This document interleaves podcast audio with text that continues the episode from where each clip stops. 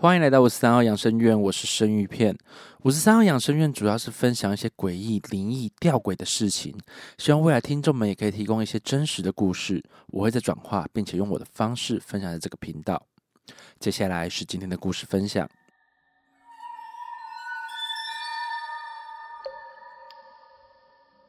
故事不舒服，这是我跟我朋友 C C 在某天闲聊的时候聊到的故事。C C 是我的朋友兼客人，原本他的工作是在后里，那时候我们就认识了。工作顺利并且努力的他，刚好因为一个机缘，跳槽到另外一间公司加薪发展，而工作是一个工地的文书。工地位于县西某大公司的建设工地，大约每个月他都会找一天来找我按摩。每天就是有交通车从台中载他到县西工作，然后再坐交通车回台中。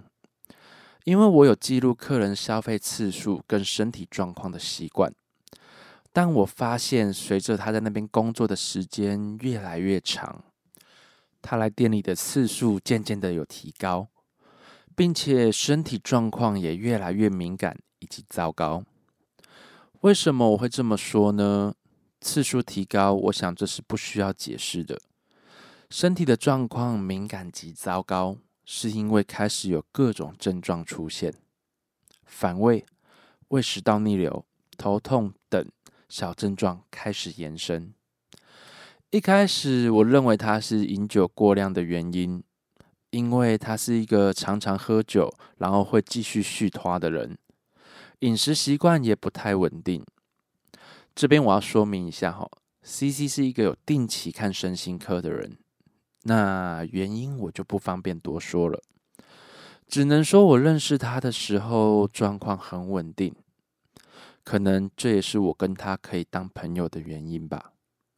回到正题，每次 C C 来按摩的时候，或是平常我们在聊天的时候，我也只能一直念他，你就是这样喝，反胃。胃食道逆流、头痛等症状才不会好，就像一个老人家一直在念他一样。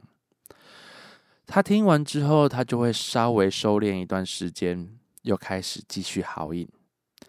到最后的话题我已经懒了，我就问他说：“昨天你又喝了多少混酒？厚的还是薄的？”之类的话题。经过了几个月，我开始觉得越来越不对劲。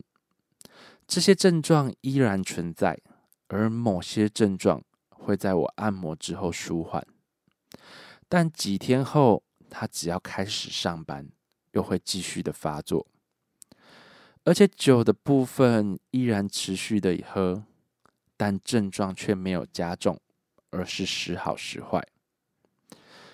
但某些症状却是在上班的状况下才有。放假与下班之后就会消失，所以很多时候他来按摩的时候，有些症状都已经不见了。有的时候按摩师会有一个灵感，当我看到这个客人的时候，心里大概就会有一个想法，该如何服务这个客人。至少我自己是会有这种情况了。但每次看到 CC，我都有一个直觉。似乎问题并不是这么单纯。他也是我为数不多会拿南传佛教的人缘油帮他按摩头部的客人。我也不知道为什么我会这么做，我只知道我这样做或许可以帮助到他。时间到了五到七月，因为三级防疫的关系，养生馆暂时强制休息，我就悠闲的每天四处钓鱼。某次我到了县西的海边钓鱼，因为我自己也是一个敏感的人，我很直觉的发现我不喜欢这个地方。但我想，可能是因为我主观意识吧。我尝试去了几次之后，我都觉得不喜欢。有天我依然去县西尝试做钓，那时候我用 Line 刚好在跟 C C 聊天，C C 就跟我说：“诶，他的公司就在那附近。”我恍然大悟，心里大概有个底。我应该知道是怎么回事了。很快的时间到了农历七月，C C 跟我说，他听到普渡的那个法师摇的铃铛，他会觉得很烦躁。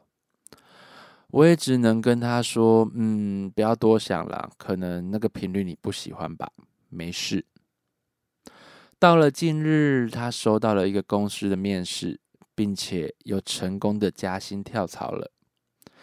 他在分享这个喜悦的同时，又跟我说：“确定离职开始放假的时候，这些症状都不见了，感觉很舒爽。”确认了这件事情已经成定局后，我的嘴巴终于管不住的跟 C C 说：“我到现在。”我才敢跟你说，你有发现一件事情吗？你的问题都只有在工地的时候才会有，你居家上班的时候，很像都没有这些症状，所以可以排除身体状况不是你的主要原因。有在看身心科的人，就我的认知，某部分对环境跟磁场氛围都会比较敏感。这也可以说明你听到普渡的铃铛为什么会烦躁。我觉得你离开也好，那个环境并不适合你，也可能你的天线收到了太多的杂讯了吧？不然我们实验看看，下个工作会不会让你产生这些症状？而且你知道县西那个地方发生过很多事情吗？C C 沉默了一下。回应我说：“干，好在你没有在我还在那边工作的时候跟我说这些事情。”故事结束。现息，我想各位听众去查新闻就可以知道为什么那边我会说我不喜欢的原因了。不能说那个地方有问题，只能说那个环境不适合某部分的人。我们很多时候都在一个不适合自己的环境工作。各位听众也可以区分一下，是环境带给你的压力导致这些不适吗？环境的压力有很多，有时候是磁场不合，有的时候是环境不是你喜欢的，有的时候是你敏感，也或许是同事之间的不合。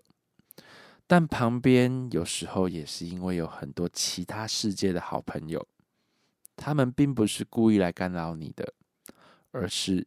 天线刚好对到了。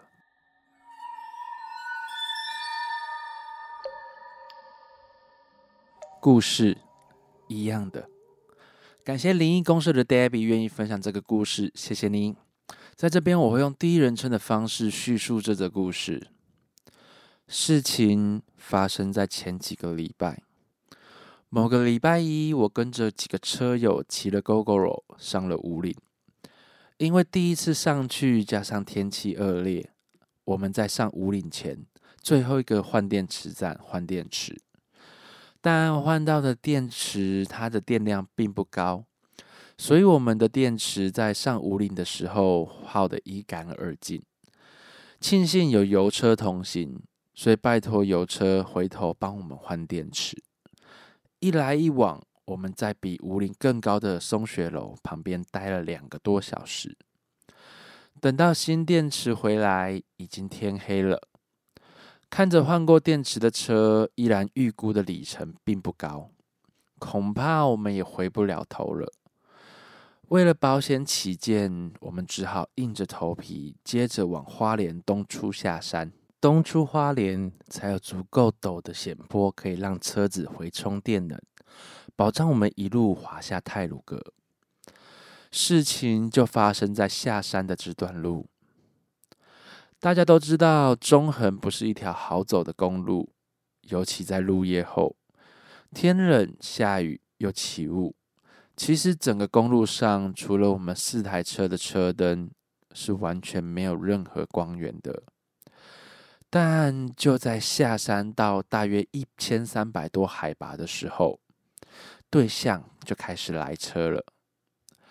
第一台机车是一个年轻的女生骑着一百 CC 的小绵羊。当她看见我们的时候，还特地伸出手对我们比了大大的赞。过了大约半个多小时，我们遇见了对象来的第二台车，是一个大男生，戴着黄绿色的全罩式安全帽，穿着荧光黄的两件式雨衣，骑着线条感很帅的白色一百五十 CC 的机车。又约莫过了半小时，我们经过了一个正在工程的工地后，遇到了第三台机车，是个戴着工地安全帽。穿着工地反光背心的大哥，当下大家其实都不以为意，为了提振精神，还在蓝牙耳机中拉塞乱聊天。一直到半个小时过后，对向车道又出现了第四台车。第四台车是一个大男生，戴着黄绿色的全罩式安全帽。穿着荧光黄的两件式雨衣，骑着线条感很帅的白色一百五十 CC 机车，有没有觉得很耳熟？没错，第四台机车跟第二台的机车是同一个人，完完全全一模一样。为什么我会记得呢？因为我当时在我们车队是第二台车。虽然入夜山路很黑，但我们大灯全部改成最好的顶规大灯，所以灯是够亮的。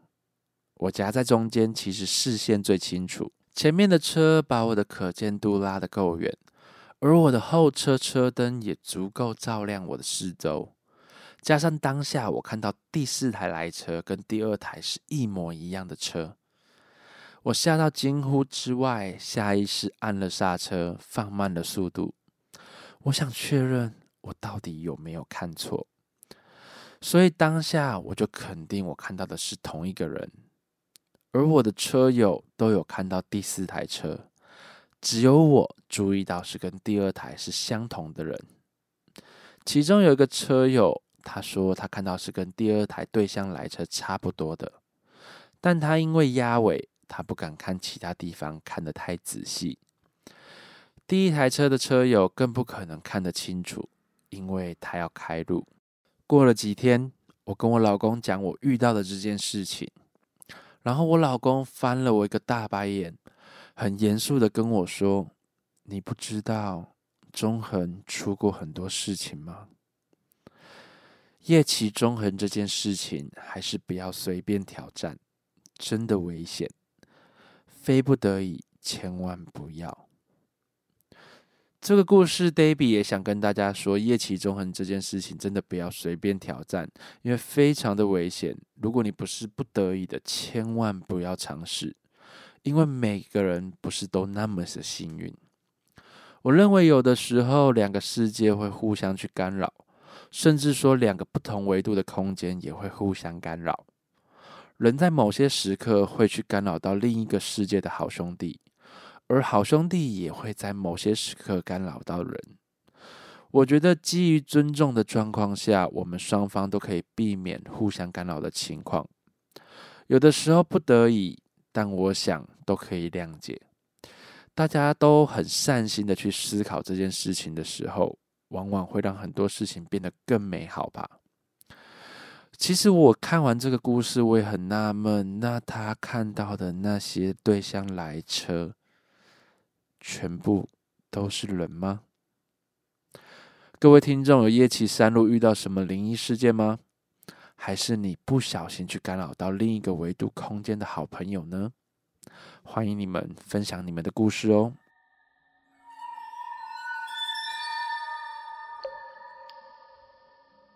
故事。误会，感谢灵异公司的老张愿意分享这个故事，谢谢你。在这边，我会用第一人称的方式叙述这则故事。这次想来说说我家房子的故事。其实当初我对买房子这件事情可以说是兴致缺缺，因为对我来说，只要有个地方能遮风避雨、盥洗就寝、手机充电，我就很满足了。也没有说需要特别弄得多好，反正我是职业军人，银舍解决了我大部分的需求。但我爸一直想要我搞出一间合适养老的乡村房子。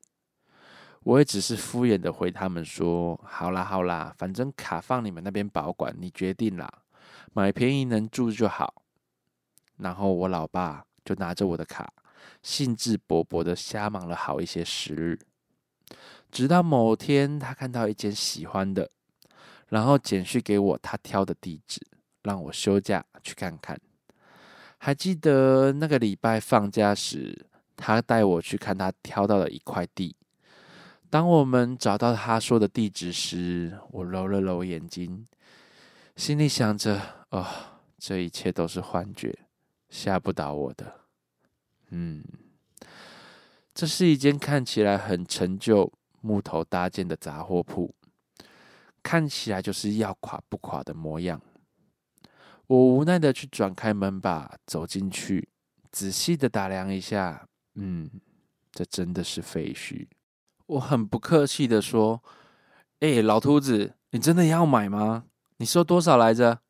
你要不要看一下后面山上都还是公墓？”哎，我爸回我说：“认真的啦，你这个不孝子，我还骗你不成？卖方好像急用钱呐，一百多而已啦。”我在废墟里面，呃，不对，是屋里面晃了晃，回说：“干，这种屋子五十我都嫌多。”我当背包客睡过的废墟都比这个高级耶。我爸说：“哎，不是啊，地很便宜呀，屋子方面打掉重建就好啦。你叔叔他们都是专业的啦，我们自己用一用很便宜啦。而且你会怕吗？上次清明节还在祖墓里面睡了一个晚上，你根本不在乎好吗？”我无奈的回答说：“好啦，你出的比较多，我也懒得管。”然后我就自己嫌麻烦，把一切都丢给我爸管了。之后因为一些事，我也跟他吵架。我抄上行李离家出走，当背包客一段时间。某次的某些那的故事，也是在这段时间发生的。有机会跟大家分享。直到某天，我爸从我朋友那边问出我休假过夜的地方，大半夜的来找我。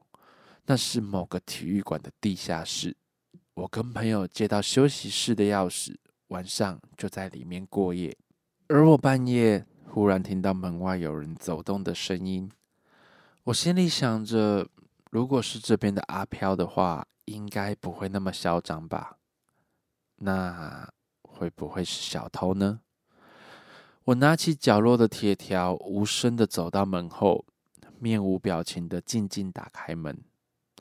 然后惊见门外一个头上地中海、面容邋遢的死老鬼站在门后，一双眼珠充满着血丝，眼珠死死的盯着我，战战的对着我说：“儿子，老爸错了啦，不应该跟你吵架，你快回家吧，你妈也很担心你，很想你呢。”我看到老爸放下身段的样子，无奈的抓了抓头说。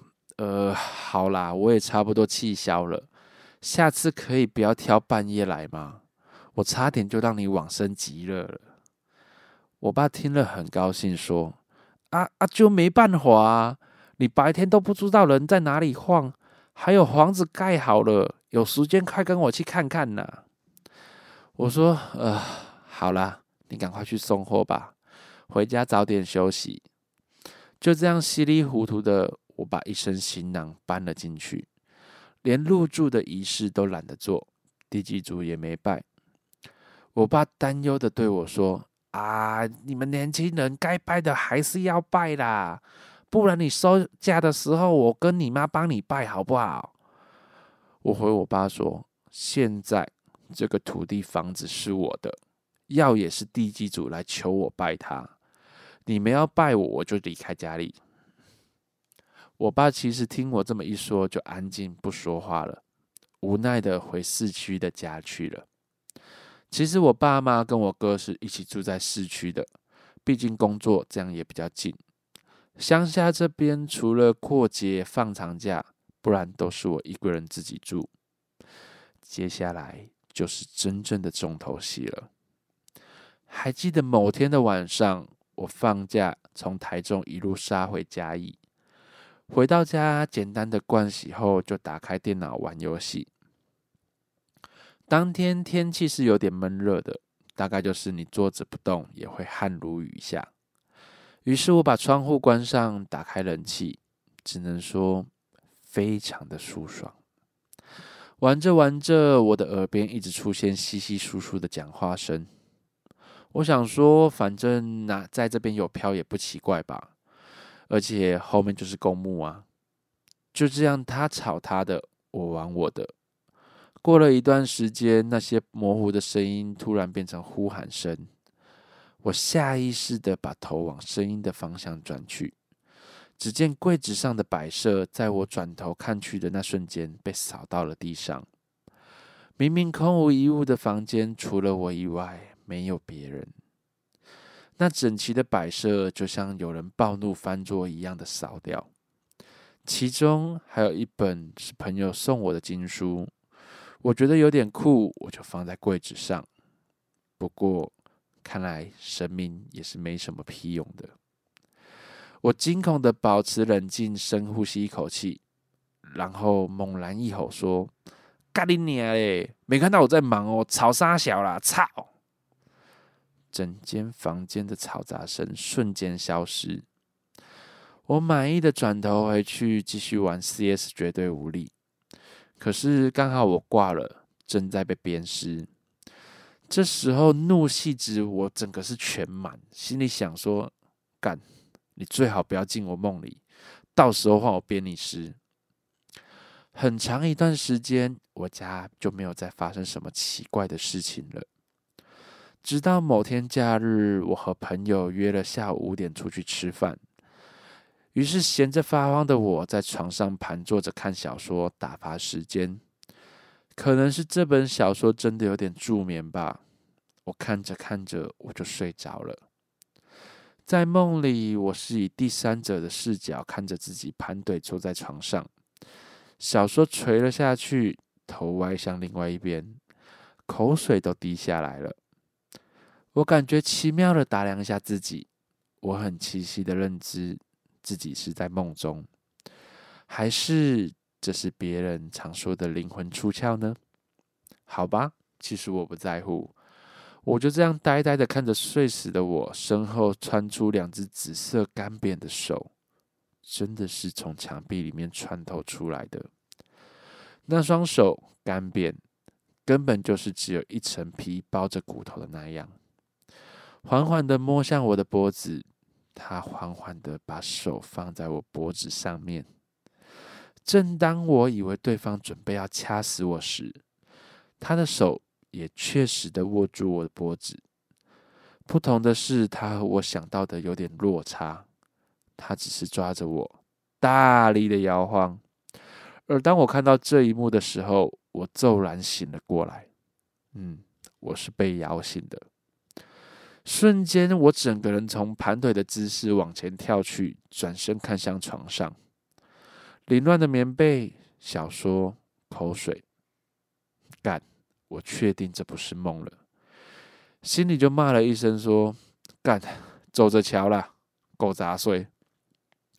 我洗了把脸，看了一下手机的时间，嗯，跟朋友约好的时间快要迟到喽，原来是当闹钟叫我啊。我好像误会他了，算了，就这样吧。过了一段时间，大概是两个月前，我和朋友约下午去打蜥蜴，中午我又懒洋洋的趴在床上划手机，不知不觉我又睡了过去。也不知道过了多久，我梦到自己在做一些不可描述的黑黑黑的事情。忽然间，我惊醒了，头痛欲裂。像脑子被搅成一滩烂泥一样，我摇摇晃晃的走进厕所，跪在马桶前，疯狂的呕吐，鼻涕眼泪充满了我的面容。我扶着墙站了起来，艰难的看向镜子，惊觉我的身后有一双紫色模糊的双手插进我的后脑中翻搅着。镜子里的我，双眼瞬间充满血丝，猩红一片。我对着镜子大声咆哮咒骂：“我操你！”然后直接用头猛然的捶破镜子。突然间，我猛然惊醒，发现自己还在床上趴着，全身都是冷汗。妈的，我到底是谁？我在哪里？我在冲沙小啊？这是梦中梦吗？一连好几个问号，又让我清醒了过来。我忽然想起上次的经验，起身看了下时间，干，又差点睡过头了。好家在，我们家的飘还蛮开明的，好像除了第一次以外，没什么耍性子人呢。虽然偶尔还是会有奇怪的脚步声。以下就是我家的灵异事件啦，其实很少出现。不过我有一个体质敏感的朋友来了我家一次之后，他也就再也不来了。我这边要先说一下免责声明哦，对阿飘骂那些话，或是对神明不敬的话，我觉得 我可能没办法承受，所以先讲这是作者的原文，并不是我的本意哈。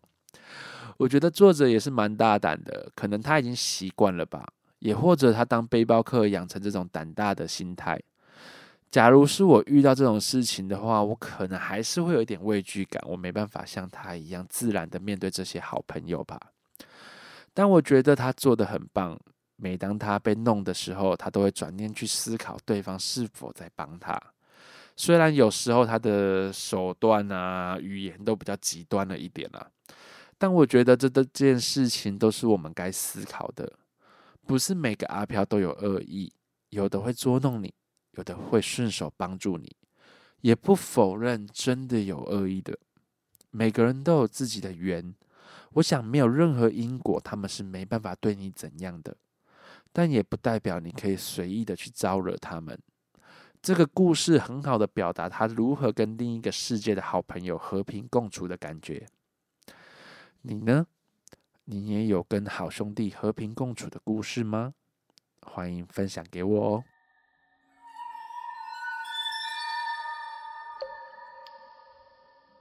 希望未来也有更多的故事可以分享给大家。如果想要投稿的听众，还有想聊的话题，欢迎你们私讯我的 IG，分享你们的故事。请在 IG 上面搜寻五十三号养生院，帮我按追踪。当然有各种建议，也可以让我知道，我会再修正的。我是生鱼片，是个喜欢恐怖、诡异、灵异事件的按摩师。我们下次见。